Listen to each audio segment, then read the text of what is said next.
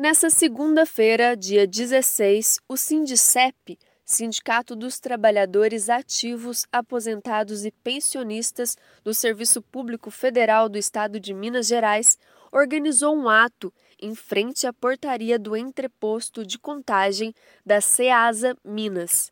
O protesto é contra a venda da Ceasa, que está sendo ameaçada de privatização pelo governo federal.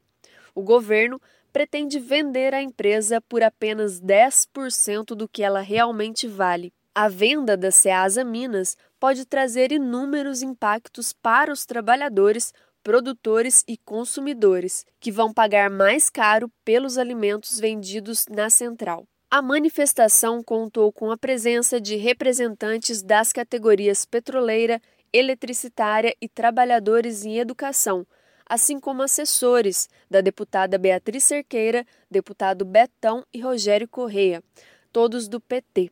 O deputado federal Patrus Ananias, do PT, também esteve no ato e denunciou os impactos da privatização. Então a questão da SEASA se insere no sentido mais amplo.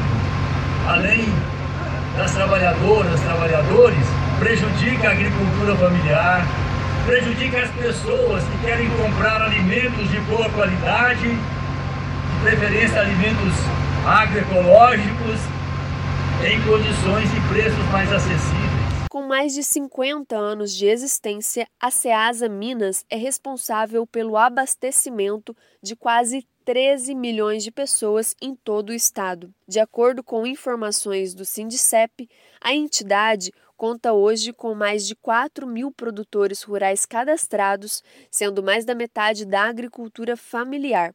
Além disso, abriga mais de 900 lojistas. Atualmente, a empresa não prevê lucro e visa exclusivamente administrar o abastecimento alimentar no estado. Os manifestantes afirmaram que vão convocar novas mobilizações contra a venda da central. De Belo Horizonte, da Rádio Brasil de Fato, com produção de Ana Carolina Vasconcelos, Rafaela Dota.